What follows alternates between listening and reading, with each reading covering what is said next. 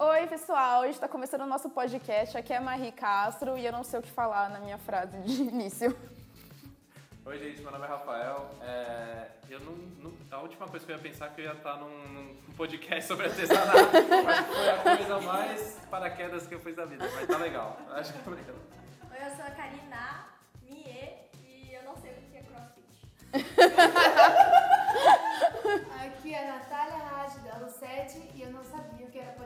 E que não é ao vivo. E que não é ao vivo. Tô aqui quietinha achando que era ao vivo. É, oi, eu sou a Cíntia. é, eu gosto de várias coisas de artesanato, tricô, crochê. Não gosto de crossfit, mas eu faço pilates. É, oi, eu sou a Jaque, da Lucete. É, fiz crossfit ontem, tô super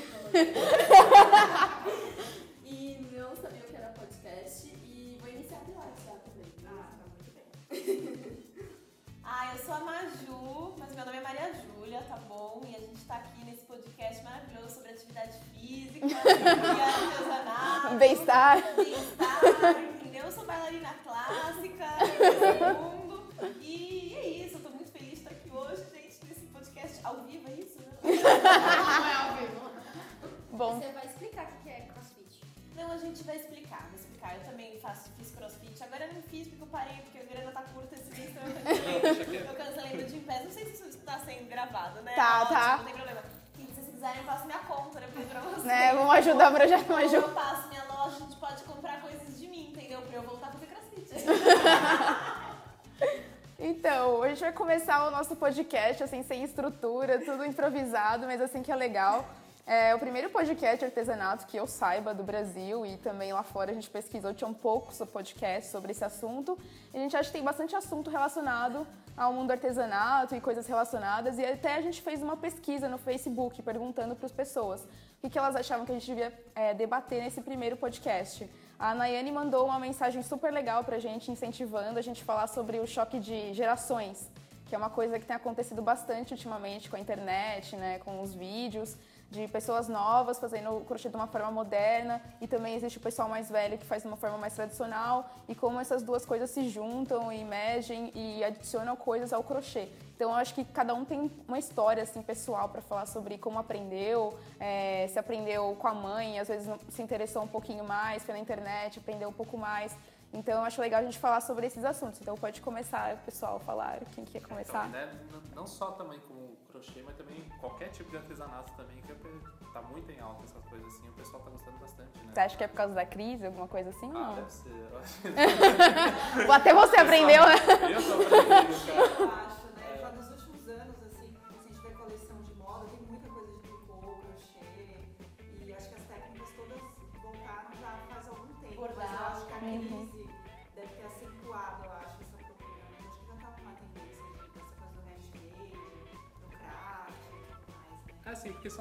Tendências, né? Acho que assim, o mercado ele vai. Tinha aquela tendência de fast fashion, essas coisas assim, as pessoas vão ficando meio de saco cheio também dessa coisa e depois vai indo pra um lado mais artesanal. Caminho também. inverso, né?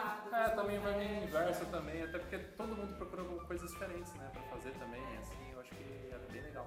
Eu acho que também tem uma, uma relação econômica e social com a saturação desse modelo padronizado, de, De produção, produção. que é tudo igual, que é tudo massificado, e a gente começa a querer coisas mais exclusivas, coisas mais individuais, né? Que eu possa ter uma coisa que é diferente do resto, né? Não é E padronizado. também você pode fazer as coisas, uma coisa, aquela coisa de fazer com a, com a sua mão também, né? Fazer o, o que você quer presentear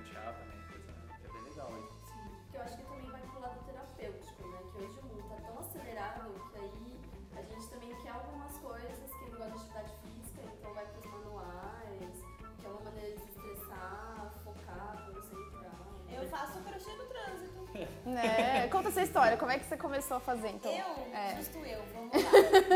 A minha história com agulhas, eu fui reprovada no ponto cruz. Quando eu era adolescente, é sério,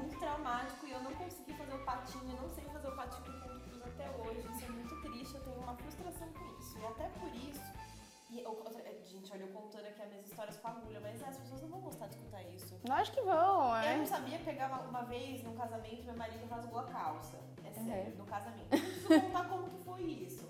Mas eu fui pro banheiro e pra costurar a calça dele, eu demorei 40 minutos pra costurar uma coisa assim de 5 centímetros. Eu, tenho- eu zero, função de agulha, zero aprendiz- de aprendizado com agulha.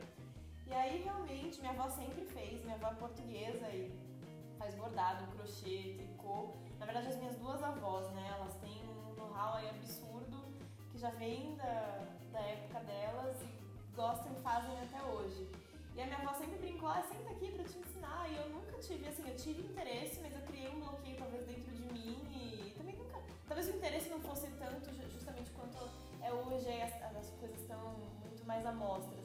E aí uma vez numa oficina, isso no começo desse ano, é, eu aprendi a fazer crochê com fio de malha, descobri que eu conseguia desde lá, desde então eu tô super literalmente viciada, é muito bacana, não é uma história assim profunda, mas é sempre história. Não, mas é legal, né? É um contato mais moderno também, você aprendeu a mais E a- E recentemente. o que a Jaque falou aí de terapêutico, eu moro super longe de onde eu trabalho e eu pego bastante trânsito. Eu espero que pessoas que estejam, não, não tenham guarda de trânsito escutando isso e não tem ainda regras, né, leis de trânsito que multem a gente fazer crochê no trânsito, mas eu faço crochê no trânsito. Eu tive que fazer a prova de reciclagem e não tinha nada escrito no Não tinha nada livro. escrito. Não Eu perdi ideia, meus pontos e não foi por causa disso. Não, não dá ideia. Eu também já fiz, entendeu? Ah, legal, cara, tamo junto. Perder a carta é isso aí. São Paulo é pra isso, né, cara? Perder a carta. Tamo aí, né? Pra isso, tamo junto, junto. perder a carta. Bom, E a Karina, sua história, conta um pouquinho mais. Eu tô quieta aqui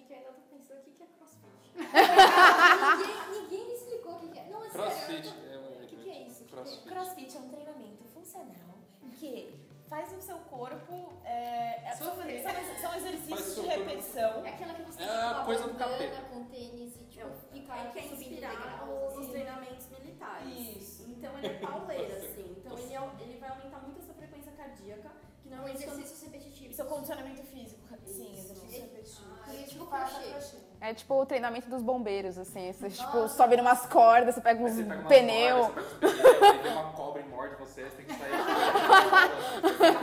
na boca, você tem que passar dentro. Imagina então fazer crossfit. E depois no final você tem que fazer um amigurumi. Depois de tudo isso.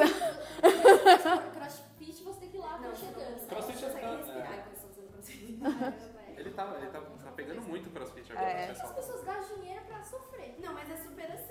Mas assim, é Não tem que gastar superação. nessas coisas, não. Não, mas você, no meu caso, assim, eu quero sair da minha vida sedentária. Então eu quero uma vida um pouco mais ativa, pensando na minha saúde. Tipo, eu sou aquela né? que quer foi exercício. É. é. Mas é porque eu já fiz academia, eu não gosto. Ah, mudou tudo, né? Não, tá ótimo. Pode continuar. Eu fiz academia, eu odeio academia, eu odeio aparelho, eu gosto de coisas dinâmicas. Também. E eu já tinha feito umas aulas de crossfit Ah. num parque, Uhum. só que é um pouco diferente no parque, ao, ao, ao céu aberto e tal. E aí, como as meninas, a maioria do pessoal do trabalho faz, eu falei, meu, é dinâmico, tipo, eu vou morrer, mas eu acho que deve ser gostoso, eu não vou ver a hora passar e tal. E realmente assim, tipo, é pesado, foi minha primeira aula ontem, mas você se supera. Assim, eu fiz coisas que eu jamais pensei que eu ia fazer. Tipo, eu consegui me, me pendurar numa. num- num- como é que fala? Numa barra de ferro e, tipo, levantar meu primeira aula já? Não, e Só que eu conforme. andar. Conforme. Só é, que agora eu não tô funcionando. É exercício funcional, mas eu não tô Hoje eu funcionando. não fui, mas amanhã eu estou lá. Mas é interessante isso, você falou que ah, na primeira aula eu já consegui pegar um negócio, a barra e tudo mais, vem a- a- essa mesma questão que a gente está falando aqui de artesanato, você fazer com as suas próprias mãos. E aí você sente mais valorizado Muita gente trata depressão Legal, até, você- né? É, quando você termina uma peça, você fala assim, olha o que eu fiz. Sabe Olha o que eu acho- eu fiz. tipo, mais ou menos isso, Isso é tem até muito a ver com o tipo de vida que a maior parte da população vive hoje em dia, pelo menos na metrópole aqui em São Paulo, né? A gente fica o dia inteiro, eu, eu trabalhava em escritório, publicidade. E publici- eu era uma publicitária, na verdade. eu ficava o dia inteiro na frente daquele computador, saía, conversava com os coleguinhas lá, só que era. Não, não tinha um contato legal assim de amizade, pelo menos no meu ambiente de trabalho do qual eu trabalhava, né? E aí a gente fica na frente o dia inteiro daquele computador, você vai fazendo, sei lá, planilha ou mesmo editando vídeo que eu editava vídeo, assim. Não é uma coisa que sai de você, que você sente que saiu de você. Porque fica lá na tela, fica atrás, ou fica na internet. Uma coisa palpável, Uma assim. coisa palpável. Aí quando eu comecei a fazer crochê assim pra vender, porque eu comecei a fazer pra mim, comecei com bordado, né? Fazia ponto cruz desde criança. Ai, você conseguiu. Mas foi difícil fazer Ah, tá. aquele avesso perfeito. É. Não, tudo bem, que avesso, eu não consegui fazer o patinho, que avesso. Não, eu fiz coraçãozinho, eu comecei com coração. No coração eu consigo. Coração Olha, bom. verdade. Ó, viu? Tem, tem várias coisas. E aí a gente sente falta, sabe? De sair alguma coisa da gente. Uhum. Eu acho que é isso que o pessoal começou a gostar mais dessas É uma maneiras. entrega ali, né, também. Ou também a gente, depois da, da ascensão da internet, a gente ficou tanto no MSN, no Orkut, no celular. E é uma coisa que você também não vê a pessoa, né? Você não toca aquilo. Você ficava. Eu ficava jogando café mania o dia inteiro. Às vezes é, jogando mundo global, era uma. É engraçado porque esse negócio também pulou, né? Parece que pulou uma etapa assim. A minha, eu lembro que minha avó fazia tricô, crochê, assim, e meu avô também tava mexendo no motor do carro, alguma coisa assim. Era sempre alguma coisa palpável, assim, sabe? De vez em quando eu acho que até a nossa, a nossa geração pulou essa etapa de pegar coisas palpáveis assim. É tudo, é tudo assim, na Mas internet, comida alguma em coisa assim. casa. Comida também, qualquer A coisa, gente né? pega, pega comida no restaurante. Pega no compra Mas se Mas você for ver, não é a nossa geração. A nossa geração ainda tem um contato com isso. A geração Tem. mais nova agora. É, Eu tenho uma filha de 4 anos que ela tem o, di- o momento do dia pra ela assistir o YouTube. Com o iPad, né? Ela fica, ela espera aquele momento, ela sabe que depois que a gente toma banho, ela- antes dela dormir, ela pode ficar um pouquinho no, no YouTube, no, no iPad, mexendo nas coisas, senão ela ficaria o dia inteiro se deixasse. Quatro anos nem né? E ela tem. 4 anos. Não, e ela sabe, ela clica lá e ela fala o tema que ela quer, ela coloca vídeo de bonecas. E aí ela sabe, porque ela não sabe escrever, né, ainda. E aí ela, ela sabe usar o botãozinho da voz e acha os filmes e. O, o mais assustador é a quantidade de filmes, principalmente pra crianças, de incentivo que tem disso, né? Uhum. Nossa. Mas vocês já assistiram Wall-E? Aquele filme da Disney? Até que tem, é, tem aquela Ah, parte o que tem, tem os É. gordinhos assim, eles se- só ficam se interagindo em telas assim, tem uma hora que fala assim, puta, tem um mundo fora disso aqui, sabe?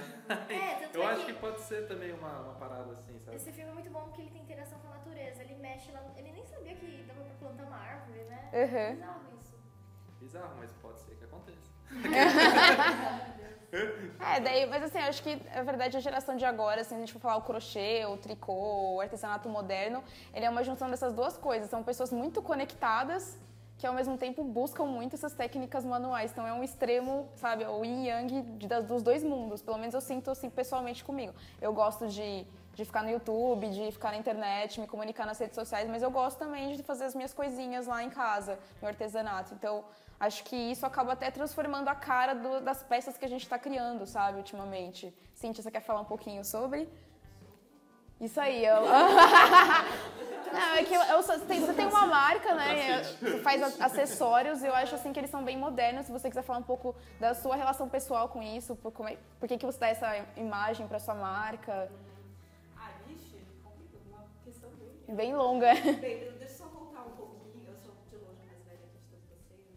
eu sou neta de japoneses e, e as minhas duas avós e a minha mãe, elas fazem é, desde sempre, as minhas avós já são falecidas, e a minha mãe desde moça, desde menina, ela aprendeu a fazer tricô, crochê, costurar.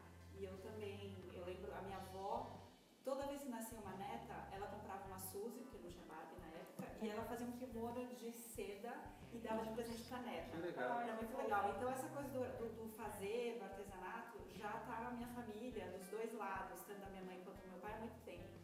E uma das, assim, acho que as memórias mais antigas que eu tenho de, de ter prazer em fazer, em- em- é, é- no fazer, sabe? Eu lembro que na escola adorava fazer maquete, eu ficava lá pintando espuminha de verde, fazia as arvorezinhas tal. Eu sempre gostei muito, então é uma coisa que está muito na minha vida. Isso não existe E- mais. Pois é, tem- então, As eu crianças- vejo muito, as crianças não brincam mais, né? De, maquete é era demais. né? É gostoso você fazer as coisas com as mãos, é uma coisa que me dá muito. E eu estudei arquitetura, eu sempre gostei muito de arte, é, e eu uso, eu uso muitas referências, eu acho, no- nas coisas que eu faço de arquitetura, né? Porque eu sou arquiteta, mas de artes visuais, eu gosto muito de, sempre que eu viajo, uma das primeiras coisas que eu vou fazer é ir em museu, em exposição, eu amo arte. Então, acho que a gente vai, tudo isso, a gente vai juntando o nosso repertório e vai aplicando nas coisas que a gente faz, né?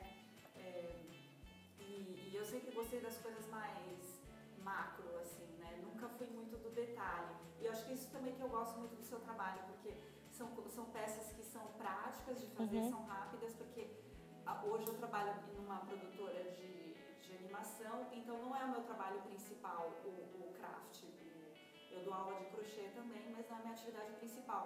Então eu gosto de coisas que eu possa sentar no metrô, no ônibus que eu não dirijo, então eu sento e vou fazendo a minha peça, ou à noite eu vou e teço uma peça também. Então não podem ser coisas assim, eu super, eu não estou desmerecendo ninguém, mas eu, se eu for fazer uma, uma toalha cheia de flor e, e, e, e folha, eu vou demorar uma eternidade.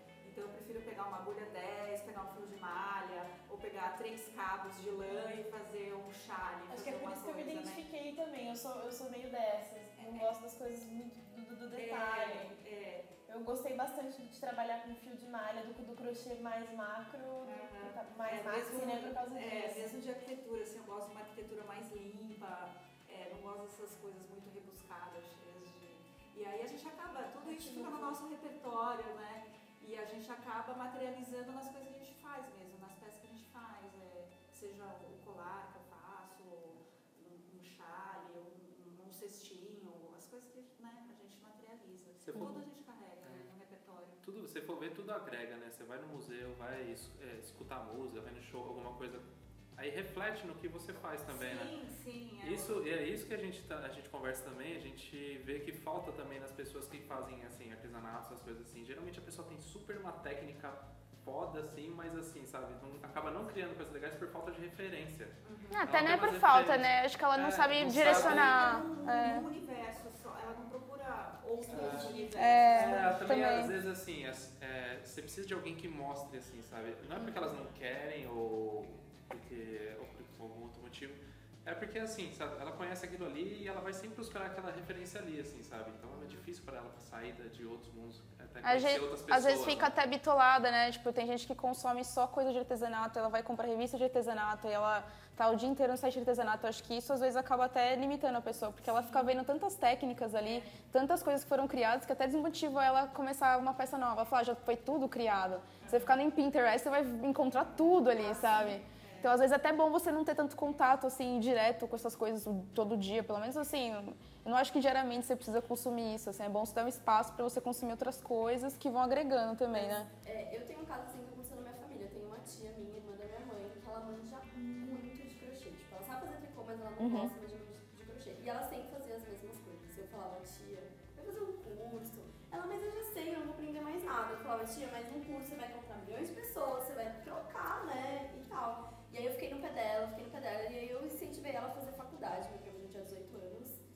aí, enfim, ela fez a prova, conseguiu até bolsa na faculdade, minha tia, eu tenho super orgulho, ela tá se formando esse ano.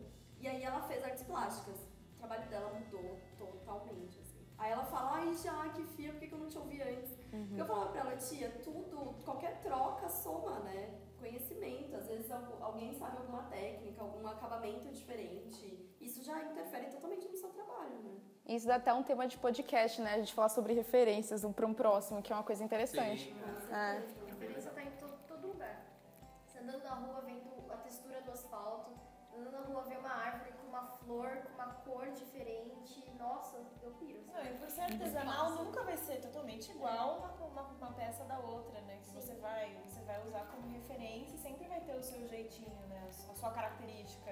E a referência não é só na produção, da criação do seu produto, é também na apresentação do seu produto. Às vezes, a, por exemplo, a tia da Jade fez uma coisa maravilhosa, mas na hora de apresentar, você não- também não tem referências de como apresentar, de como fazer uma boa foto, de como fazer uma boa venda do seu produto. Aí que adianta, você vai morrer com seu produto lindo, maravilhoso, porque você não sabe apresentá-lo. Então, a referência também é importante para como você vai apresentar, não só para criar. E a gente tá em São Paulo também, é tipo uma bomba de referência. né? Eu ia falar Você isso, olha, do, você- do conflito de gerações. Eu acho que tem a ver muito com referência, porque a gente fala assim, ah, por exemplo, ela falou, eu não gosto de fazer aquelas florzinhas. Talvez para uma senhora um pouco de outra geração aquilo faça sentido, porque é uma referência de infância, né? Pra gente, às vezes, não faz sentido. A gente é de São Paulo, é tudo rápido, tudo tem pra que minha ser. avó, o próprio fio de malha é uma coisa muito surreal, muito nova pra ela. Ela não consegue entender. E ela fala, mas que fio grosso que é esse que você tá mexendo? E essa agulha? Vê eu fazendo. Aí ela tá brincando e fala, ah, eu te ensino. Eu ensino minha avó. Minha avó manda muito crochê. Eu só sei fazer ponto baixo, ponto alto, acabou. Mas eu sou feliz assim hoje. Mas olha, eu vou ser sincera, eu sou do detalhe.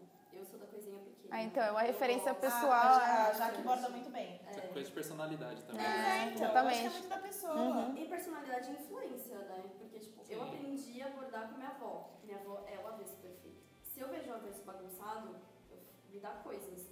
Mas eu respeito o trabalho de cada um, mas eu não consigo. Eu fiz ponto cruz também pequena, tipo, A minha família é de criativos, assim. Então, minha mãe sempre fez tricô e aí eu aprendi. Minha mãe nunca quis me ensinar tricô, porque minha mãe falava que era muito difícil pra mim. Minha mãe falava que era muito nova. Porque eu aprendi a fazer crochê com minha mãe com 9 anos. Só que minha mãe me ensinou correntinha. Tipo, faz correntinha. E ela me deu uma agulha, uma agulha de que eu lembro até hoje, marrom. Todas as minhas bonecas tinham quilômetros de trança pelo corpo dela, pelo vestido. pelo- Porque eu amarrava co- correntinha em qualquer lugar. E aí com a minha avó eu aprendi a bordar também. Minha avó era mais da costura e do bordado.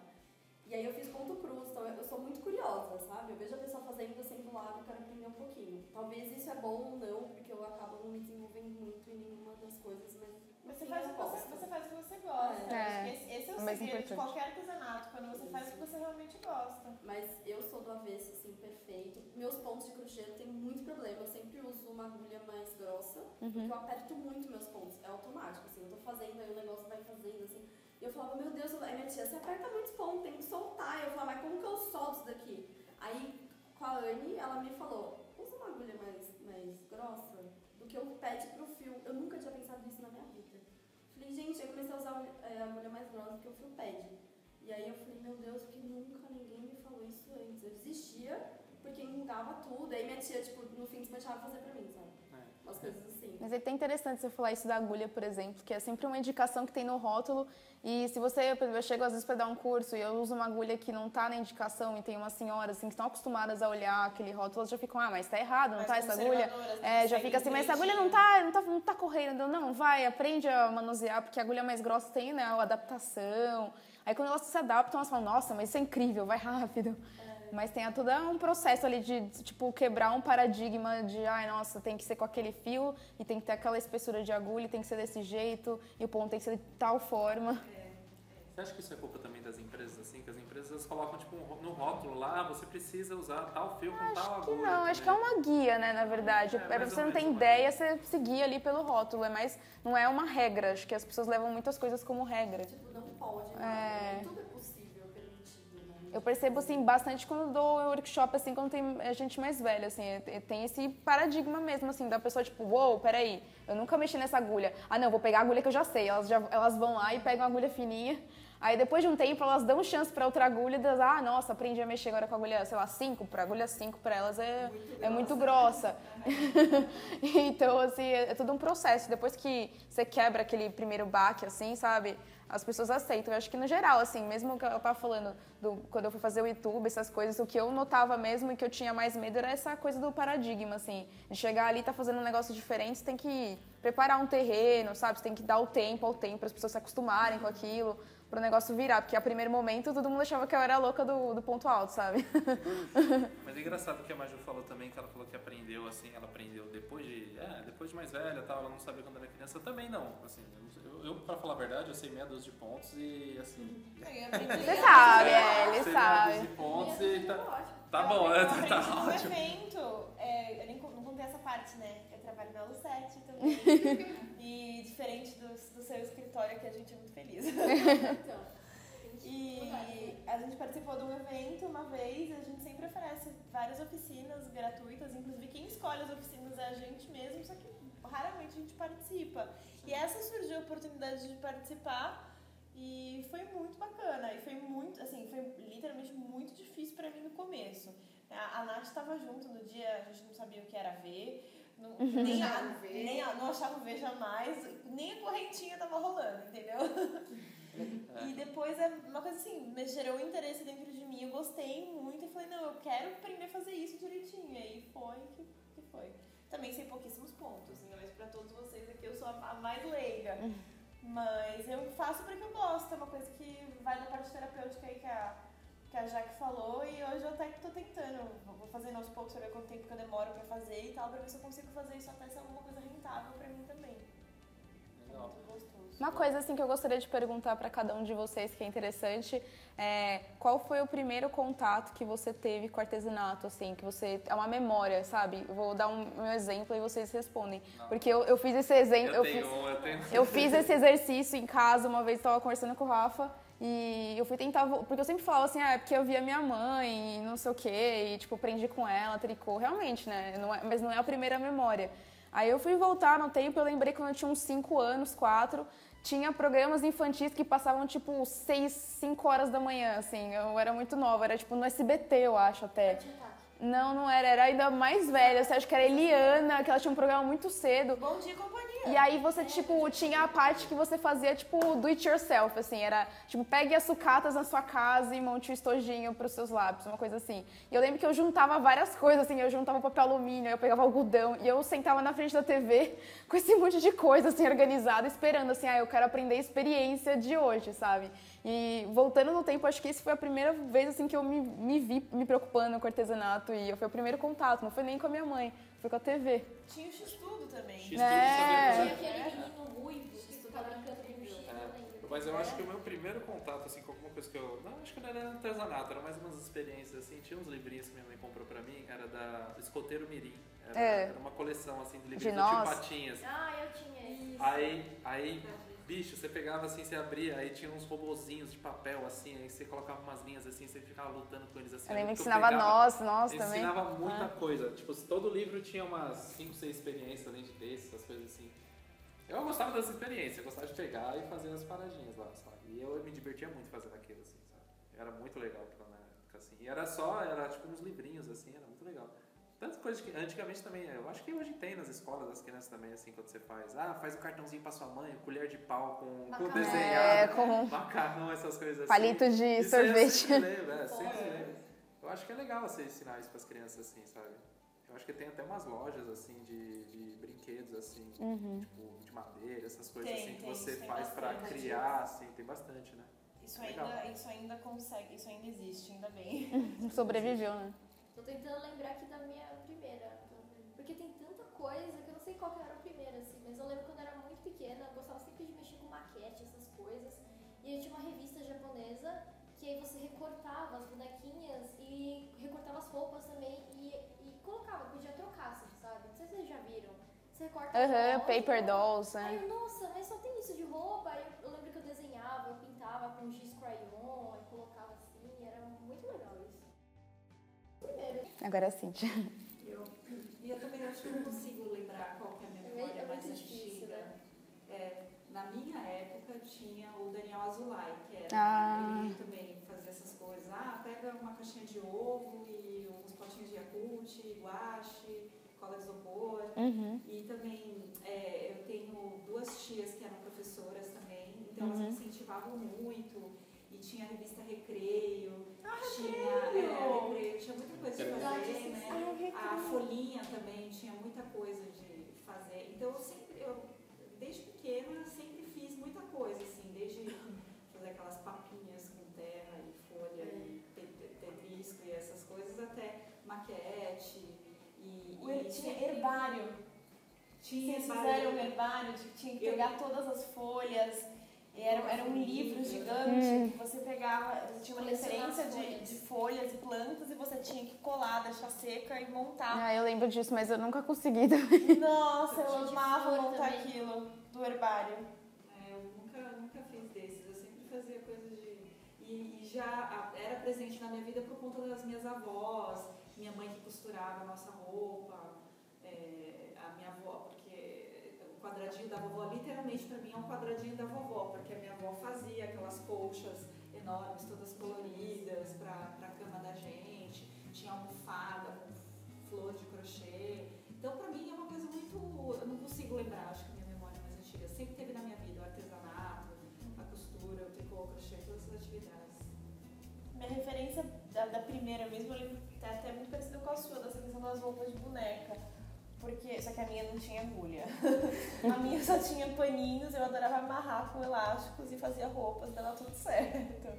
Mas eu também, a, a minha avó, as minhas duas avós, né, como, como eu falei, elas sempre é, crochetaram, tricotaram, então assim, sempre quando nascia um bebê, enxoval, até minha filha, hoje, minha filha tem 4 anos, é, ela teve as duas, as duas mantas da maternidade, foi a minha avó que fez, toda essa parte, assim, ainda, isso ainda existe na, na família. Então essa minha referência ela é bem viva, que assim, sempre no Natal era, ela dava, fazia alguma coisa diferente. Teve uma época que era o crochê com aquelas latinhas de tampinha de Lacre de, de, de latinha. lacre de, de latinha, isso. E aí ela fazia um monte de modelo pra gente. Eu vendia elas também pra ela, sabe? Isso era bem bom. mas essa, mas não tem a ver com, com crochê, com, com nada, mas minha, minha referência psicológica também, esqueci de falar, a principal parte é relacionada com coisas de festa, essa questão de, de em casa. Desde o meu primeiro aninho, a minha mãe sempre fez os meus aniversários em casa. E ela que montava, ela que fazia. Inclusive, eu tenho um irmão de que ele é seis anos mais novo que eu. E ele ia nascer, no, ele nasceu praticamente no mesmo mês que eu. Eu sou do começo do mês e ele é do final do mês. Minha mãe sempre foi tão louca com essas coisas de fazer coisa em casa. E ela começava a preparar meu aniversário assim, dois meses antes, ela que fazia tudo. E ela, meu aniversário é dia 1 de julho. Meu irmão estava previsto para nascer final de julho, começo de agosto, ela fez meu aniversário em maio. Porque ela achou que, ela falou, não, eu tô com medo, eu vou estar com barrigão, não vou conseguir fazer sua festa, a louca. né? Ela comemorou meu aniversário em maio, isso eu lembro muito bem até hoje. O meu aniversário de seis anos. Então, isso, essa, essa questão de fazer as coisas sempre foi muito presente. E, inclusive, desde que... Eu acabei fazendo isso com as minhas amigas também. Eu sempre montava ah, é aniversário e tal, vamos fazer isso, vamos decorar com isso, vamos decorar com aquilo, isso desde adolescente, né? Inclusive eu cheguei a trabalhar também é, com isso também, é muito bacana. E hoje eu coordeno eventos, então o nosso subconsciente, querendo ou não... Tava ali sempre, né? Tava ali. Tava ali. Eu não, não faço as, eu faço as coisas mais da, da parte macro por cima, né? Mas a nossa criatividade é domada ali, todo, testada todos os dias, né? Essa questão. Eu também, imagina, foi a maior alegria da minha vida eu tido uma filha, menina, e eu posso fazer várias peças e coisas pra ela. Bolsinhas de crochê agora. Nossa, mas isso é muito bacana. Você falou isso do aniversário, eu lembrei também, igual eu. Minha É. mãe sempre fez. É, a minha casa. também. Ela montava as coisas junto comigo. Eu lembro que eu, eu, era, eu era pirada no Pokémon. Já, tipo, desde os 8 anos. E aqui no Brasil eu lembro que não tinha muita coisa. Meu pai morou um tempo no Japão e me mandava várias caixas, um monte de coisa. Aí lá era Pokémon. Tipo, tinha já o avião do Pokémon e aqui não tinha muita coisa do Pokémon. Eu queria, queria uma festa Pokémon. A gente foi da 25, naquelas lojas, sabe? É, qual que é? Matsubara, qual que é? Matsumoto. Matsumoto, Matsubara, Matsumoto. e lá já tinha muitas coisas de, de aniversário, já viram, né? Aquelas caras gigantes dos personagens, que hoje tem um monte. E naquela época não tinha, era muito pouco, assim. E aí do Pokémon que não tinha mesmo. Aí eu lembro que minha mãe desenhou uns Pikachu gigantes, assim. aí eu, nossa, mãe, você desenha muito bem. E ela copiava igualzinho. E eu fui pintando as bochechinhas rosa, meu vermelha, porque era a única coisa que podia fazer, né? Cortar o, o Pikachu, assim, que a gente fez os enfeites de mesa. Eu lembrei disso. Minha mãe também tem uma história parecida. Ela falou sobre livro de culinária e tal. Minha mãe fazia uns bolos que tinham uns livros mega elaborados, assim, que tipo, tinha uma piscina no bolo, que era gelatina. Minha mãe colocava os bonequinhos, assim. Era, era bizarro. E também tinha essa coisa de pintar as coisas, porque meu irmão, ele gostava, meu irmão era nerd, assim, era tipo nintendista, assim. Meu irmão gostava de jogar Nintendo. E ele queria a festa do Mario, e não tinha nada do Mario. Minha mãe também foi desenhando as máscaras, assim, à mão. Bem legal, né? Essas, essas lembranças que a gente tem. roupinha, É. né? É.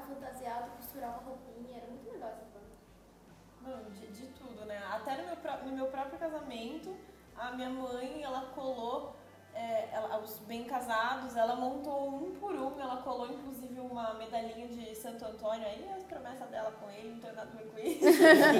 Mas também teve toda essa parte, foi, foi bem bacana. Mas eu acho que é legal porque a gente acaba se apropriando e fica com a nossa cara, Ah, né? Uhum. Nossa identidade, assim. Eu acho que fica diferente. Eu casei também recentemente, coloquei muita mão, assim, fiz os bem casados, todo mundo chamou de louca, que eu cortei umas tirinhas de tecido, com tesoura zigue-zague, medi pra embalar os bem casados. Todo mundo tinha aquele início, você é louca. Eu, gente, não, eu quero assim. Eu quero ter negócio certinho, tem que estar por assim, mil e também certinho. comprar o tecido, o papel, ai, compra o papel, é, já cortado. E eu, não, eu Le- quero assim. Lembrei Você for ver que é bem assim mesmo. Minha mãe é bem. o processo é, é, gostoso. A gente Sim. não pensa só no resultado final, eu Processo. acho, né? Processo, É. A gente curte o processo. Cara, a minha mãe única era bem do festa- resultado, assim. Se fosse com esse tipo, minha mãe era pegar assim, então bem casa, tem uma prata de bem casa, vocês cortam aí. Na assadeira, na assadeira, né? Tá A, minha, a minha festa de 15 anos foi a única festa que eu fiz em buffet. E nem sei se como que é a moda hoje, mas naquela época tinham as velas que você soprava e tudo mais. As 15, As né? 15 velas. A gente fez as 15 velas decoradas. A gente fez o meu livro de assinaturas, toda essa parte, assim, que fazia, fui eu, minha mãe, na época tinha a mãe de uma amiga minha também, que é minha amiga de infância, e a gente fez tudo. Não, o convite a gente mandou fazer. Eu já vi gente que, de casamento que, que Faz à em mão, né? mesmo. Então, impri- manda imprimir, aí cola umas pedras, recorta. Não, quem fez pra mim foi uma amiga, mas eu, eu levei tudo certinho pra ela também. Você Eu e mesmo ela lá. pensa, né? É. Eu acho que hoje tá muito, muito forte essa questão do craft, né? Principalmente nessa parte de, de, de festa, que é um momento que acho que as pessoas, as pessoas que não trabalham com o mundo craft conseguem, quando vão montar alguma festa, ou um casamento, uma festa do filho, mesmo que não, tra, não trabalhem com isso, conseguem expor aí um lado muito bacana. É, eu tenho uma amiga que tá montando o casamento dela, pra você ter ideia, o convite, ele é de... re- É, reta- é, ele é entalhado de madeira. Nossa. E tá fazendo, ela tá fazendo, o irmão dela tá fazendo um por um. São 120 convidados. Isso é estilogravura, né? É. E ela quer que, tipo, seja assim e tal. E é, isso isso é bacana, né? Do, do- da possibilidade do artesanato. De você realmente fazer as coisas que você gosta. Você não precisa ter o know-how, você não precisa saber tudo certinho. Mas eu acho que só de você ter as ideias, de buscar a criatividade pra isso, você consegue expor. Ela falou, ah, eu sempre vi isso aqui. Ela não faz ideia, ela não, tem, não mexe com nada de artesanato. Mas o casamento dela, pelo que ela tá preparando, que ela fala, vai ser inteirinho é, craft, né? Isso, isso que é legal. E é bom também que tem esse outro lado das pessoas que não sabem fazer o artesanato, mas que gostam, que incentivam, que compram realmente dos, do, do artesão, né? E que isso é esse, esse lado também é muito bacana. Eu lembrei, posso contar? Hum, claro. Eu lembrei que tava, eu tava numa mania de querer aprender a fazer papel em casa. Aí eu pegava todos os papéis possíveis da casa inteira, jornal, qualquer coisa, eu pegava, colocava. Aí eu lembro que eu peguei o liquidificador escondido da minha mãe. eu coloquei água e papel, água quente ainda. Esquentei a água no micro-ondas, joguei água quente lá e eu fiz o papel. Coloquei no. Qual que é o nome daquele? Não é esteira, esteira não. Uma tela. Uma Tela. tela, uma tela, só que era de comida, sabe? De coisar Uma coisas. peneira, É assim. uma peneira, peneira, isso, aquela redonda, bem grandona, minha mãe, minha mãe tinha, né? Aí eu fui fazer um papel gigante, nossa, fiz o papel, eu fui pegar o papel, só que ele, ele ficou escuro, ele ficou tipo, eu peguei várias cores do, do que maldito, triturei lá e ficou um negócio cinza. Aí não sei onde que eu vi, foi nesses programas tipo Cátia Fonseca, sei lá o que era, sério, que tinha mama. Assistia muito, não sei porquê. Sônia Abrão também tinha umas coisas de craft, não era Sônia Abrão, era Cátia Fonseca isso. E aí ela falou que podia atingir. Eu, como que eu vou atingir esse papel? Vou fazer tudo de novo? O que, que eu peguei? Corretivo. O famoso branquinho, né? Também ficou meio cinza, eu, ah, que bosta de papel, né? E eu queria fazer com aquele papel é, jornal. Aham. Jornal, queria brincar de jornalista. Aí eu, ah, vou contar as histórias aqui da minha casa, as notícias aqui de casa. Aí eu lembro que eu recortava foto, colocava naquele papel reciclado, que era um bagulho muito grosso. Duro. E tipo, duro assim, né? Só que aí tá, fiz, fiz o primeiro exemplar do meu jornalzinho, da minha brincadeira. Aí eu queria fazer cópias. Aí eu, nossa, mas como que eu vou copiar? Uma gráfica. Não, Mas eu vou inventar uma gráfica. gráfica agora. Aí eu lembro, meu, como, como que eu vou? Não, não tem. Eu não sei o que é gráfica, eu não sabia o que era gráfica na época. Apesar que meu pai tinha uma papelaria e tinha a máquina de Uhum. xerox, só que não sei por que não me veio essa possibilidade de tirar xerox, xerox, ou xerox. Aí eu fui pra onde? Pro telefone, que era fax. Ah. Eu lembro, eu lembro do dia. Aí ela, nossa, é verdade, tem esse botão verde aqui, que tem um botão enorme, Copy. copy. E eu fui lá, copy, copy, copy. Só sei que eu fui, tipo, dando muitos copies, porque eu queria dar um exemplar pra cada pessoa de casa. com- Feito daquela folha maldita. é, ainda bem que não quebrou o negócio, mas acabou a folha. E aí eu lembro que minha mãe me viu, assim, brincando no namoro. O que, que você tá fazendo aí? Você sabia que, que um rolo desse é mó caro, menina? E era Você caro acabou mesmo. com a folha do fax. Acabei a folha do fax. É. Aí eu penso, olha isso, né? A gente tem a criatividade de pensar em tirar a cópia num negócio de fax. De É que quando você é criança, você não tem muito, Você tá muito falando de- patamar de tá zoeira, de sabe? Você papel, fala assim, eu é, lembrei de qualquer uma coisa. História, a primeira festa que eu organizei com as minhas amiguinhas, que eu decorei, sabe como que foi? De papel higiênico. Arte de papel higiênico. Mas é demais, é assim, a casa da minha mãe tem uma edícula lá no fundo que tem um salão. E, e lá, minha, a, minha avó estende roupa lá, porque lá é fechado, então é bom pra quando tá chovendo e tal. Então assim tem um monte de varais. Imagine que eu joguei papel higiênico, tipo, não é que foi um rolo, dois, três, foram tipo vários, porque eu quis cobrir ele inteiro de papel higiênico. Não, é, é fechado. Ah, tá. É fechado, os varais. E foi minha, minha primeira festa que eu fiz lá, minha primeira decoração. Com minhas amigas que foram em casa, foi artesanal, era um teto de papel higiênico, foi demais. Ninguém falou nada? Hã? Ninguém falou nada? Com certeza, né? Essa parte a gente não precisa contar, mas minha mãe ficou bem brava porque É. tipo, ninguém, ninguém pôde usar papel higiênico esse dia na minha casa. Eu acabei literalmente com papel higiênico. Eu acabei com a roupa em casa um dia, porque meu irmão, minha, minha avó ela lavava muita roupa no tanque, essas coisas assim, ela passava o dia inteiro lá. Aí. Não é uma história de artesanato, né? Só de travessura, né? Porque eu cheguei, eu cheguei e falei pro meu irmão, vamos lavar a roupa? Fazendo Vamos. arte, só que Aí no a outro gente pegou sentido. o guarda-roupa inteiro, que eu morava, tipo, na casa dos meus pais, tipo, guarda- guarda-roupa inteiro, colocou embaixo do chuveiro o guarda-roupa inteiro. A gente pegou todas as roupas que tinha na casa e colocou no guarda-roupa.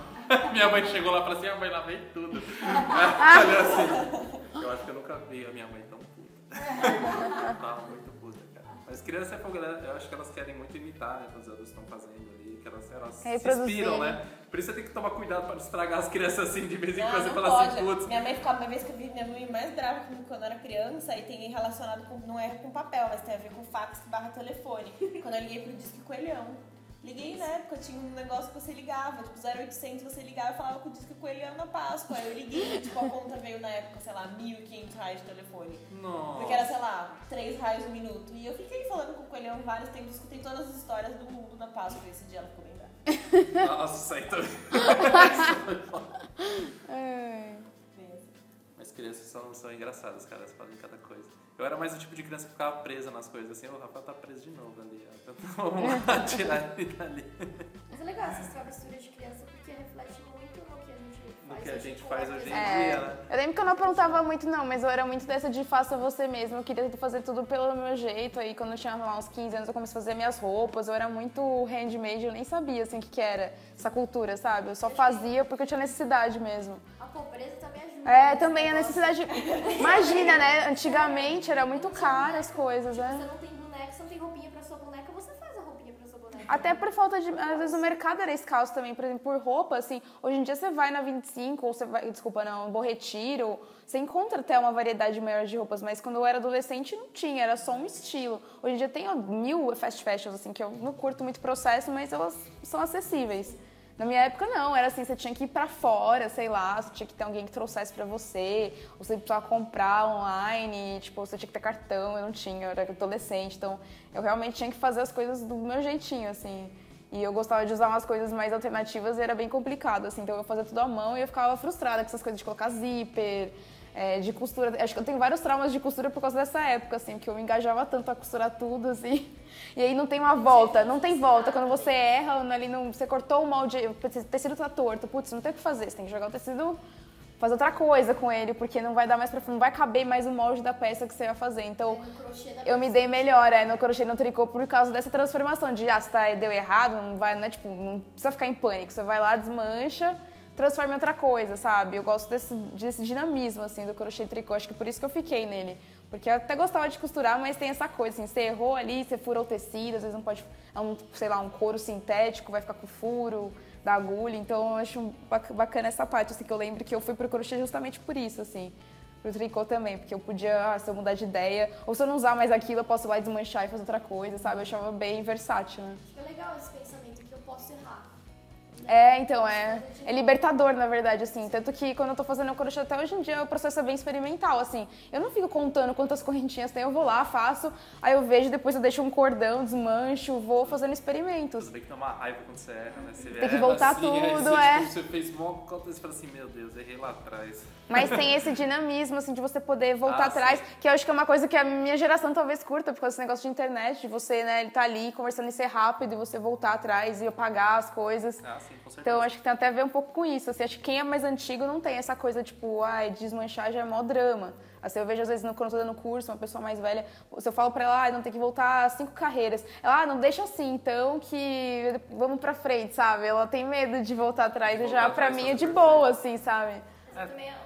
É perfeccionismo. É. Ah, sim. É que tem muita gente também, você pega assim, é, pra fazer o crochê assim, precisa estar com Tem o que ponto tá perfeito. perfeito. Assim, o meu sai cada um de um jeito. Aí eu falei assim, acho que eu vou fazer, começar a fazer peça abstrata, assim, sabe? Tipo, moda abstrata. Não, é conceito, é conceitual. É conceitual. É conceitual. Mas eu acho que vai de, da, da personalidade, né, também, assim, sabe? Tem gente que é muito meticulosa, assim, faz o ponto certinho, mesma coisa, e tem gente que também não se preocupa tanto, assim, de fazer aquele ponto certinho, tudo Eu, eu trabalho, sim, eu tenho dificuldade de desapegar do perfeccionismo. do perfeccionismo. É. Tem- eu tava fazendo uma gola e aí eu tava errando uns pontos que eu não sei porquê, porque eu não entendo ainda muito bem tricô, não consigo identificar onde eu errei ainda, assim. E aí falaram assim pra mim, ah não, é proposital, segue. Continuar tudo errado. Voltei, desmanchei, tipo, juro, umas quatro vezes. Porque eu ia, via que tava errado, voltei, voltei. Aí eu desisti. Aí, tipo, minha gola tem um erro bem no meio. e aí, tipo, e é uma coisa assim que me deixa, tipo, ah, sabe, eu a gola que fosse perfeita. Então, eu Vem, tenho- eu- vem, eu- com ela que eu vou te lembrar sempre. é, mas, mas eu tenho esse. Eu, te- eu trabalho. Eu acho que isso também é legal, trabalhar isso, de desapegar Ah, das sim, com coisas. certeza. Tudo, pra, pra quem é tão certinho e perfeccionista como eu sou. Então, a gente voltando então à questão da Nayane, falando sobre as gerações, a gente falou bastante das nossas referências e da infância, né? E hoje em dia, assim, com pessoas que a gente conhece, que são um pouco mais velhas que a gente, fazem tricô, crochê, o artesanato, enfim. Como é que vocês acham que funciona essa relação? Quando vocês estão fazendo as peças, que tipo de comentário vocês escutam? Se tem uma adesão legal, se tem um estranhamento, o que, que vocês acham mais ou menos assim que acontece? Eu acho que hoje em dia, assim, sabe, é, eu não faço tanto assim, mas o que eu vejo, assim, é que as pessoas estão querendo aprender coisas novas, assim. Como, por exemplo, antigamente acho que o pessoal aprendia uma parada, aí continuava daquele jeito, assim, sabe? E hoje em dia você tem que aprender coisas novas, até por causa do trabalho, até porque a nossa vida demanda. Então eu acho que todo mundo, assim, acaba topando com isso, né? Tá precisando de alguma coisa pra desestressar, alguma coisa assim, e acaba começando a fazer. Não, sim, mas eu digo em relação Ah, às sim, pessoas. As né? pessoas. Então, por exemplo, eu- não, não é um preconceito, mas as pessoas lá se espantam. Que nem é, eu desço com a minha filha pra brincar no prédio e eu sempre levo o crochê porque ela fica lá brincando e eu fico lá. Vai falar tão novinha É, elas fazem, elas fazem isso. Elas falam assim, nossa, mas eu achei que você fosse muito novinha. Mas que eu continuo falando, mas eu, eu sou assim. Você tem uns 60 anos. Tô quase. Não, eu tô, tô beirando os 30, mas, poxa, pra elas, assim, as mães das amiguinhas da minha, da minha filha lá do prédio são um pouquinho mais velhas, elas ficam, tipo, espantadas, assim, nossa, mas você faz crochê. Sabe o que é engraçado? Que E tu eu é fico- mais velha que a gente assim também. Não, imagina, deve ser o quê? 5, 6 anos mais velha que eu. 32 anos. Não? É, não, deve ser isso, mas elas vêm assim, a- sempre, sempre quando elas me veem lá embaixo fazendo, todas vêm com essa mesma expressão. Nossa, mas você é tão novinha. Exatamente isso. É, é engraçado, não é? É, Eu quando você é, um, é, quando você é um homem fazendo crochê, os caras falam assim, crochê? Realmente velhinhas fazem assim, elas têm as amigas delas fazendo, olha uma pessoa nova fazendo, elas acham que até ficam orgulhosas, né? Que tá, tipo, nossa, É. o pessoal tá fazendo a minha técnica. Porque geralmente o pessoal olha com mó cara de, fala assim, ah, a avó fazendo um negocinho dela aí, deixa ela aí, sabe? Ela vê uma pessoa se interessando nova, interessante, tipo assim, puta, isso Mas porque- é legal, assim, valida elas, né? Eu acho que, assim, nos últimos, sei lá, teve nos últimos cinco anos, isso, isso mudou bastante, porque quando eu comecei, assim, eu, sei lá, faz mais de cinco anos, quando você explicar o que você fazia pra alguém, assim, não tô falando é, de pessoas jovens mesmo, assim, num ambiente que você tá, você vai lá e explica, não, eu vivo de crochê, as pessoas olham pra sua cara, não, mas o que, que você faz mesmo, sabe? Rolava esse estranhamento, acho que o estranhamento das pessoas jovens que não entendem esse universo é bem maior do que de alguém mais velho, sabe? Quem é mais velho sabe que existem várias possibilidades, agora quem é mais novo não tá Tipo, você vai num encontro, às vezes as pessoas não têm contato nenhum com artesanato, um, homem, vamos dizer assim, padrão, assim, não tem o contato, então ele não consegue nem imaginar o que, que você faz de verdade, assim, quando você fala, ah, não, eu vivo disso, não consegue conceber, né, que começa a rotina, que é bem maluco, na verdade, né, mas tem pouca gente tem acesso, acho que agora... Por exemplo, uma coisa bem legal que eu notei, assim, até pelo, pelo YouTube, o YouTube dá pra você diagnosticar quem tá te vendo, assim é, a idade, o lugar que a pessoa tá. E é muito, é muito engraçado você observar isso de tempos em tempos. Eu não fico muito lá olhando, mas eu sempre, quando eu olho, eu comento com ele porque tem alguma coisa que muda. É, quando eu abri o canal, assim, era tipo, era público feminino, assim. O YouTube é tipo quase 98% público, eh, por cento de público feminino. Agora eu tipo abri ontem pra ver, era já 75% feminino e uma parcela bem maior masculino. Então assim, acho que aos poucos vão, tão- vão tendo movimentos que vão inserindo os homens pra esse contexto, eles vão começando a entender né? Apesar da maioria não fazer, mas começa a se interessar já é um, já é um passo, eu acho, Sim, sabe? Nessa questão masculina, a gente faz os bazares, né? E a gente sempre oferece as oficinas gratuitas. Aham. É, dos- sempre tem algum homem fazendo as oficinas. E assim, é muito bacana ver a forma que eles reagem realmente quando eles conseguem fazer aquelas coisas, né? Al- al- Alguma coisa. A gente tem alguns. A gente tem algumas pessoas que acabam fazendo as oficinas, isso é muito legal, assim, esse encontro, né? Porque tem essa. Sendo, assim, sendo um homem, assim, participando dessas, dessas coisas de crochê, essas coisas assim, é, é aquela coisa, né? Enquanto você tá no meio masculino, assim, parece que, assim, tem um monte de cara querendo fazer um monte de coisa, só que eles não podem chegar e falar, assim, sempre, puta, eu gosto de crochê, sabe? Você vai chegar na rapaziada e falar isso aí, mas você pode chegar, tipo, você sente até mais livre quando você tá no meio feminino, assim, você fala assim, pô, eu gosto disso aqui. Você não vai ser julgado, assim, sabe? Então tem essa Isso questão de... Mais libertador, É, né? e do dono de cada um. Não, não a gente dizendo, aqui na é, empresa, a gente tem uma vez por mês hoje. um negócio que chama, um dia de, chama Craft Day. É, nós oferecemos para os colaboradores uma técnica, né? Então alguém ensina alguma técnica. E hoje na minha empresa a gente tem 100 e quase 160 colaboradores, sendo que 80 praticamente são do time de engenharia, são homens. É, então a gente sempre pensa em alguma técnica que agregue todo mundo, mas ultimamente as técnicas, lembra, a Jaque deu um de bordado, a maioria, a maioria foram, foram os meninos que fizeram e eles mandaram muito bem. E era Foi, engraçado que era só contorno, assim, ponto atrás, ponto haste no máximo. eles E aí foram muitos quiseram, não, eu quero preencher. E aí cada um fez. Legal. E ficou incrível, assim, eu fiquei super, assim, feliz, né? E eles falando, assim, teve alguns que falaram, você ensinou isso o dia inteiro? Tipo, caraca, tipo, eu não fazia ideia de como que era, que legal. Que- isso de homem, eu lembrei do negócio das senhorinhas aqui, vou filosofar um pouco aqui, tá? É, é, se percebe que todos nós, assim, de- independente da idade, independente do gênero, a gente é humano, então não tem essa distinção do que que é homem, o que que é mulher de Então, eu idade acho que é- Você é humano, você aprende, você pode ter mais habilidade pra fazer alguma técnica ou não. Mas aí eu acho que o mercado é moldado pro público feminino e isso tá mudando, né? A passos lentos, assim, então inserindo os homens Essa é também. só culinária. Com a culinária também a culinária isso mudou muito, né? Também, quando você vê hoje em dia, assim, é, assuntos de mulher, assuntos de homem. Eu acho que o objetivo é, tipo, acabar com esse negócio, assim, assunto de Mulher e mulher, homem. assunto de homem, assim, que nem você pega, tem mulher que gosta de futebol, anti- antigamente era, tipo, inconcebível uma mulher gostar de futebol, estar no meio de, tipo, é um dia normal, assim, sabe? E é um assunto, não, não quer dizer que, sabe, ela é masculinizada ou não quer dizer que o cara é feminilizado, porque ele gosta de algum assunto feminino, que é tipo, considerado feminino, né? É, não Então, tem gênero, não tem- acho que não ter gênero, Na assim, verdade não tem gênero, não tem idade, não tem classe social, é uma coisa que une todo mundo, É assim. que Só que a linguagem que eu, eu acredito, assim, essa é uma opinião que eu acredito observando no mercado, a linguagem é muito antiga, às vezes, é muito feminina, então, assim, a linguagem precisa mudar, as pessoas que divulgam essa técnica precisam mudar de postura, precisam aparecer pessoas novas, que têm outras posturas, outras ideias, que mostram aquilo de uma forma diferente. É, dá pra mostrar crochê, dá pra você mostrar de mil jeitos diferentes, sabe? Tipo, você pode mostrar de um, de um jeito que atinge só um público ou de um jeito que atinge todo mundo. Do, Gustavo Silvestre, que Aham. trabalha nas cadeias masculinas, né? Ele vai e ele ensina os, os presos a, a crochetarem. E é muito legal, saem umas coisas muito legais. E eles têm uma atividade a mais para desenvolver, eventualmente, sei lá, eles podem, pode se tornar uma fonte de renda para eles, Quando né? sair, ele trabalha. Eu já ouvi algumas histórias assim que o cara saindo, nenhuma empresa quis contratar ele porque tinha esse, né?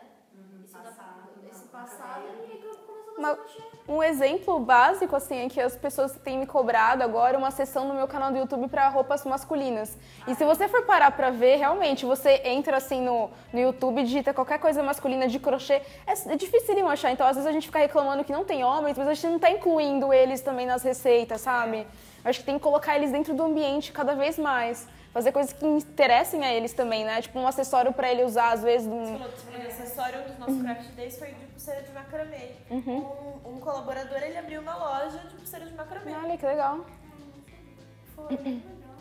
E- Mas eu acho que assim, é, voltando com a questão daquilo, né, do mais antigo com o atual hoje, eu acho que é muito o se permitir, né? Eu acho que assim, se você quer fazer bordado de florzinha, tudo bem. Se você Uhum. quer fazer um bordado com, com a questão né, do símbolo um protesto, tudo bem, né? E a, e a gente vê que a gente pode trazer técnica, a gente aprendeu com as nossas mães, com as nossas avós, para coisas que a gente gosta hoje, né? Então, quem gosta de filmes, você pode né, fazer um bordado, um tema de filme. Eu acho que é se apropriar mesmo e trazer para aquilo que você quer, né? É, assim acontece com os pets hoje, né? Que é lá os punks, a gente traz uma releitura daquilo que a gente gosta. Quem gosta de doces, tem tanto Pink Colors por aí, né? Com os Uhum. pets maravilhosos. É o bordar em tecidos mais grossos, que não tem que ser só tecido fininho. Então hoje tem muito bordado em jeans também. Ou, tipo, você unir é, técnicas, né? Então você usa o, o tricô e aí você consegue fazer alguma coisa em crochê. A É. Marie mesmo vai ter um workshop no sábado, É. né? Que é um crochê com bordado. É. Então eu acho que hoje está desmistificando isso do que não pode, isso não É. pode, isso não pode. Mas Peraí. eu acho que tá des- tirando assim o, o paradigma no sentido assim, a gente tem muito mais liberdade para fazer as coisas. A gente não depende tanto de uma empresa vir fazer, por exemplo. A gente consegue ter iniciativa própria para a pessoa fazer um, sei lá, o pessoal feminista fazer alguma coisa em crochê. Você não precisa necessariamente estar ali ligado a uma empresa para você fazer aquilo ou fazer o curso do bordado com crochê.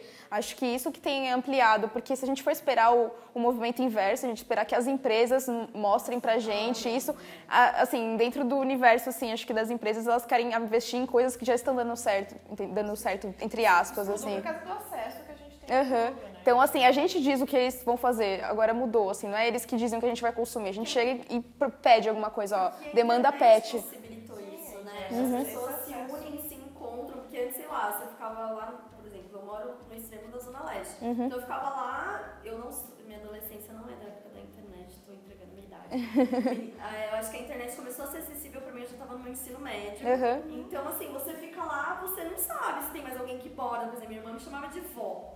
E, tipo, eu chegava na escola e me sentia um pouco meio estranha, sabe? Porque as pessoas falavam, ai, o que que você gosta de fazer? Eu odiava jogar vôlei, jogar qualquer coisa, muito torta pra esporte. Por isso que o crossfit eu gosto, tô gostando. E aí, tipo, eu me sentia meio, sabe, só eu faço isso. E hoje não, você consegue ver que tem pessoas em vários lugares do mundo que, que, se, que gostam. né, Existe das uma mesmas comunidade, coisas. literalmente, é, que a né? comunidade vai surgindo. E eu acho que isso é até com a partilha de conhecimento, né? Que é muito bacana isso hoje. Super. Quando alguém, por exemplo, sei lá, você trabalhava com isso, eu acho que você deve ter ouvido. Marie, como assim você ensina o que você Uhum. sabe fazer? Como assim? Tipo, vão ganhar dinheiro com o que. E eu, né? Não, peraí. Luz e tudo mais, a gente Eu cria os nossos próprios influenciadores, né, que, que, que a gente gosta e acho que são essas pessoas que a gente admira e que a gente quer ter o contato, Acho né? que como a- tem a facilidade de aparecer hoje em dia, você põe uma câmera, você tem uma câmera boa, você lá põe no YouTube. Então você não precisa ter mais um milhão de pessoas que conhecem você, 20 mil que já conhecem você, já, tão- já dá uma relevância, assim, sabe? Você precisa de uma mídia. Você não precisa de uma mídia pra te dar um... é, Crédito, também dá um É, crédito. Vai dar um crédito também, você não precisa. Antigamente, que nem você pegava artista- artistas pop. Só Sim. tinha o Michael Jackson e outro cara. Hoje em dia tem milhões, assim, porque. é só Não, mas eu posso falar até coisa. ela fez faculdade de moda, até na época que a gente estudava moda, pra você ter um trabalho legal, você tinha que ter um que indica. Então você tinha que ir nas baladas certas e, se- e ir na- no rolê certo que você conhecia as pessoas. Hoje em dia eu acho assim, você pode pôr uma câmera lá na sua casa e você costurar. Tem uma menina que tem até um blog, acho que é a Lana, o nome dela, que ela tem um curso até, acho que é Educado de costura, que ela costura assim de uma forma bem formal, tipo vovó mesmo. Ela faz os modos de uma forma intuitiva e,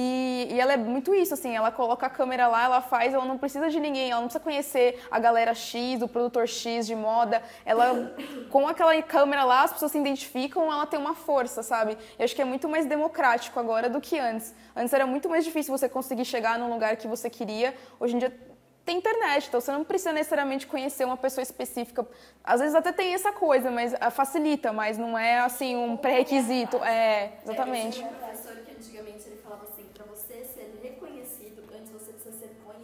Uhum. Uma questão do networking, como era difícil mesmo, tanto é que eu não tive tanto isso. E hoje, tipo, é muito mais acessível, né? Você saber, você conhecer, né? Por exemplo, sei lá, a pessoa, tipo, você consegue saber onde a pessoa tá, se ela divulga, você consegue ir até ela. Né? Antes era tudo muito restrito, muito é, realmente selecionado, né? Tipo, então só ia aquelas pessoas que eram, enfim, conhecidas, selecionadas e tal. Eu acho que isso é bacana, né? Eu acho que isso acaba ampliando possibilitando, né? Acho que isso foi que me estagnou para eu, porque eu trabalhava com moda, eu trabalhava com exportação. E eu fiquei tipo uns cinco anos trabalhando com isso e não via isso indo para outro lugar, sabe? Porque você tinha que conhecer as pessoas e tal, e ficava naquilo. E com artesanato não, eu vi assim, você joga na internet, a coisa foi somando e foi alastrando por aí, sabe? Foi bem diferente, assim, acho que moda ficou mais fechada e por isso que moda tá meio, eu acho que hoje em dia a moda tá até um pouco decadente, acho que a cultura de artesanato tá um pouco mais forte, assim, do que a moda em si. Antigamente todo mundo acompanhava o São Paulo Fashion Week, era... É o artesanal que É, mas assim, antigamente o peso do São Paulo Fashion Week, assim, era, era todo mundo queria estar lá. Aí ano passado eu fui no São Paulo Fashion Week e não tinha, não tinha tanta aquela galera, aquele, sabe, aquela... Top de É. acho. É, exatamente. A dissolução desses polos e eu acho que as pessoas comuns ou não tão celebridades estão tendo mais ferramentas e mais divulgação, internet e tudo mais e podendo ter voz também, né?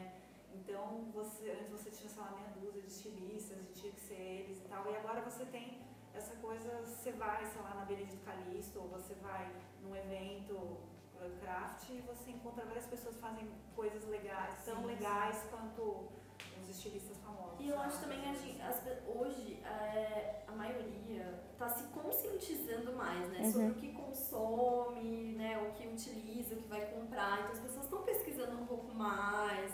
Então por isso que tanto que bomba essas marcas aí que usa a questão da mão de obra meio escrava, né? Meio complicada. Então acho que isso também está desmistificando a questão dessa, dessa coisa tão comercial que sempre foi a área da moda, né? Tanto é que, quando, pelo menos na minha época que eu estudava, eu sempre gostei muito do feito à mão. Eu sofria um pouco para poder desenvolver trabalhos, porque eu falava assim, ah, isso não vai, não vai gerar dinheiro. Tipo, e aí? Eu falava, tá, mas eu não quero ganhar milhões, né? Eu gosto desse tipo de coisa, eu queria ir nesse caminho e tudo. E aí, eu acho que no final, que, que meu último ano, que aí eu vi que a coisa já tava um pouco mais forte. É que eu amo o Ronaldo Fraga, que ele, tipo, nossa, eu amo o Ronaldo Fraga. Porque eu acho que ele valoriza o que a gente tem aqui no Brasil. Então eu me identifico em relação a isso, minha família é nordestina, então eu amo essa coisa do feito à mão, das rendas, de filó, renda de bio. Quanto isso é tão rico e pode ser adaptado para algo mais moderno, né? Porque eu acho que às vezes a gente acaba valorizando muitas coisas de lá de fora também, não valoriza as possibilidades Sim, que a gente sim, tem aqui, Uhum. né? Eu acho que o crochê, apesar de ser forte lá fora também, mas aqui no Nordeste... É bem mais, é. muito- No Nordeste tem muitos. Mas é isso que alguém falou, não lembro que de compartilhamento, de cópias. É legal você mostrar o que você faz, porque a pessoa começa a valorizar, ela vê o quão trabalhoso é aquilo, a dificuldade que você. Não é difícil assim, né? Mas o dificultoso que é fazer alguma coisa em crochê, em tricô.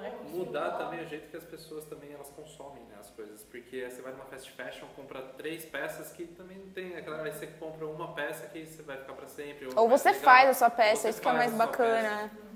Então eu acho que é, E é como bacana mudar o jeito O resíduo têxtil, né, também, o quanto polui o meio ambiente. Então, eu acho que as Sim. pessoas estão né, como linka uma coisa, por exemplo, sei lá, alguns anos atrás eu acho que eu não era tão consciente, mas hoje, tipo, não iria pensar, tipo, ah, eu vou consumir isso aqui e como que isso é descartado, né? Por exemplo, o jeans é autopoluente, tanto para atingir, por conta da lavagem, que usa muita água, como para se decompor, que eu acho que são 100 anos. Então, acho que, tipo, hoje a gente, né, busca mais informações, tá mais acessível esse tipo de coisa. Se você vai numa fast fashion, você compra uma roupa lá, mês que vem, às vezes ela já tá com um furinho, tipo, alguma coisa assim, e aí você, ah, vou comprar outra, né? Ou você Então, nem a gente vai- precisava, né? Você vai lá e fala assim, eu vou lá comprar porque Só sim, pelo sabe? consumo. Só pelo consumo, né? É. Então, mas acho que hoje em dia acho que a gente tem que pensar melhor nisso, só pelo consumo. Eu acho que a gente precisa ter uma visão mais macro, né? A É, gente tá sim. conseguindo ter Mas quando você vai numa loja de lã é bem difícil, viu? você quer comprar tudo. Uma sacola aqui, não sei pra que eu comprei. Não sei, eu comprei um de lã. Onde você foi na lã famosa? Aham. Essa mesma. Gente, eu É não o- sei como tomar banheiro em um apartamento, quando eu for pro apartamento, porque eu tô morando em casa. A gente de cabe e a gente consegue. Vocês conseguem, porque assim... Fica uma bagunça, fica uma bagunça. é. Marido. A gente tem dois quartos. Né? Você tem Aí eu- muito Gente, Toda semana chega a coisa, deu um... Fica as caixas lá. da, da madeirinha do MDF. Eu sempre gostei muito decupagem, essas coisas. E eu adoro também pintar caixinha e tudo mais. O que eu tenho de MDF na minha Eu também. casa. Você entra numa loja Sueli Madeiras. Tipo, conhece. você. Ah, mas é um real a caixinha. Nossa, pra, pra que você vai comprar Pra quê? 15 caixinhas? Sim, Né? Você compra muito 15 bom. caixinhas. E por aí vai. Eu tenho muito. Teve uma época que eu fazia também oratóriozinho. Nossa. O que eu tenho de oratório, ela dá, dá pra rezar o terço inteiro. Por isso, eu vou fazer uma mini maquete dentro, sabe? Sei lá, um ateliêzinho. Pra quê? Pra Gente, quê? lá. Eu tenho duas máquinas de costura, uma que era da minha avó, uma minha. Aí meu marido é músico, ele tem sei lá quantas guitarras. Aí eu olho assim, tem um quartinho lá que meu ateliê é meio estúdio. Aí eu olho e falo assim, como a gente vai caber dentro do apartamento e ter Né, filhos? No, no meu, eu, eu chamo carinhosamente de ateliê, porque aquilo não é um ateliê, né? É um, um quartinho no fundo da minha casa, porque eu moro em apartamento e só eu entro lá. Só, só eu entro lá, porque só eu sei onde estão as coisas. É impossível alguém saber. A gente tem um closet que virou estoque de linha, assim, tem caixas eu- e toda semana eu recebo fio, né? Então, eu, tipo, ca- fica no caixa, a gente vai pilhando até ter que levar pra casa da minha mãe É, também. Não é, É. 50 mais casadas que Pode cabem mandar as pra minha linhas casa, dela. eu aceito. Eu toco bateria, eu tenho uma bateria também, que tipo, ocupava, assim, se eu, se eu botar ela, ela ocupa um cômodo, então eu deixo ela desmontada, dá pra tocar nela. Então é tipo, dá um jeito, cara. Não, eu Tá falei, eu tenho um violão e tenho um ukulele. Aí ele tem não sei quantos graus. Aí eu olhei assim e falei, a gente precisa subir. Aí, tipo, uma parede só a gente ter que pôr muito suporte pra conseguir entrar lá, porque tá, tá difícil. É muito louco. Eu falo, gente, aperta, que apertamento. hoje em É, é bem pequeno. Como você tem uma vida criativa, assim, do jeito que a gente é, porque, sei lá, eu- Você precisa espalhar as coisas, você precisa deixar bagunça, às vezes eu preciso mesmo. Aí, tipo, a gente não tem espaço na minha sala e não, não rola, sabe? É complicado Eu mesmo. trabalhei, Marco, com lembrancinha pra festa. E lembrancinha tem volume, né? Porque é quantidade. E são vários. E assim, eu precisava, imagina, minha vida louca, eu trabalho aqui, sa saio do escritório, final do dia, Faz coxa dentro do carro. faço um giro no carro, pego minha filha na escola, eu tinha toda a minha vida do lar, né? Do, do janta pra minha filha, meu marido e tal. Quando dava umas 10 horas da noite, todo mundo dormindo, aí sim que eu ia fazer as lembrancinhas. Então eu deixava a minha sala, fazia tudo na sala, e uma zona. Eu falava, não, eu preciso terminar isso aqui amanhã. Imagina eu guardar tudo isso daqui pra eu começar amanhã. Meu marido acordava de manhã, eu já tinha saído pra trabalhar, e ele olhava a sala e ele falava assim, meu Deus do céu, era aquela coisa. tipo, Ninguém pode mexer porque Vai, vai dá, né? bagunçar, é. Vai dar certo já. Eu fazia as coisas no chão da sala. É, tem que improvisar, né? Não, não tendo a falta de E espaço. ainda mais que eu tenho uma criança, eu tenho que falar, não toque aí. Principalmente quando a gente usa temas da Disney. Tá legal. É, eu acho que a gente tem que deixar isso no podcast. A gente, Fechar, né? a gente respondeu a pergunta da Daiane sobre as gerações. Eu acho que a gente foi, de certa forma, assim. A gente foi até. forma, a gente deu os- as ferramentas pra ela achar a própria resposta. O final é aberto. Qual que era a pergunta? Inception. Tava rolando dado ou não? É tipo um filme lá do B do, do- da Argentina, sei lá. A pergunta Você dela era o o que, na verdade, o que, que a gente achava do, do- das gerações. Ah, o que que a gente achava das gerações? Do, do assim, como é que eu posso dizer? O, o tradicional interferindo no, no moderno e como isso se relacionava, sabe? Ah, tipo, a gente falou. acho que a gente falou. falou- É muita, é muita questão da, da referência. Acho que hoje em dia, como tudo, a, a- a tendência, com o passar dos anos, as coisas irem tendo inovações. Eu acho que hoje, o mesmo bordado que, que minha avó fazia lá é o mesmo bordado que, que as pessoas fazem hoje. Só que as coisas acho que estão adaptadas a, lógico, a A nossa nova a realidade. uma nova realidade. Eu acho que basicamente é isso. Eu acho. Mas também. as técnicas, assim, basicamente são as mesmas. Eu acho que tudo realmente é uma adaptação. é, e uma adaptação de geração também, pelo próprio interesse da gente, um pouco mais nova, mais novas, o pessoal mais É, o novo. gosto muda, O gosto, né? lógico. O interesse muda. Eu acho que Sim. É, com acesso à informação que a gente tem com a internet, a gente começa a misturar mais técnicas, a gente não fica tão Uhum. preso aos É. paradigmas antigos. E aí você fala assim, ah, acho que isso aqui eu, eu- eu vou começar com crochê. Então, você vai- se aí você adapta chega, ah, em eu vou outra fazer uma coisa. macramê aqui que a gente É. vai resolver melhor. E aí Essa você vai questão. adaptando e vai anexando informações novas e É. referências novas. Eu acho que a coisa vai. vai Resumindo para. Nayane, a gente falou de adaptações, realidade, tecnologia. falamos de tudo. crossfit. E crossfit. então, gente, espero que vocês tenham gostado, as meninas de participar e o menino também. Ô, ô, Pereira.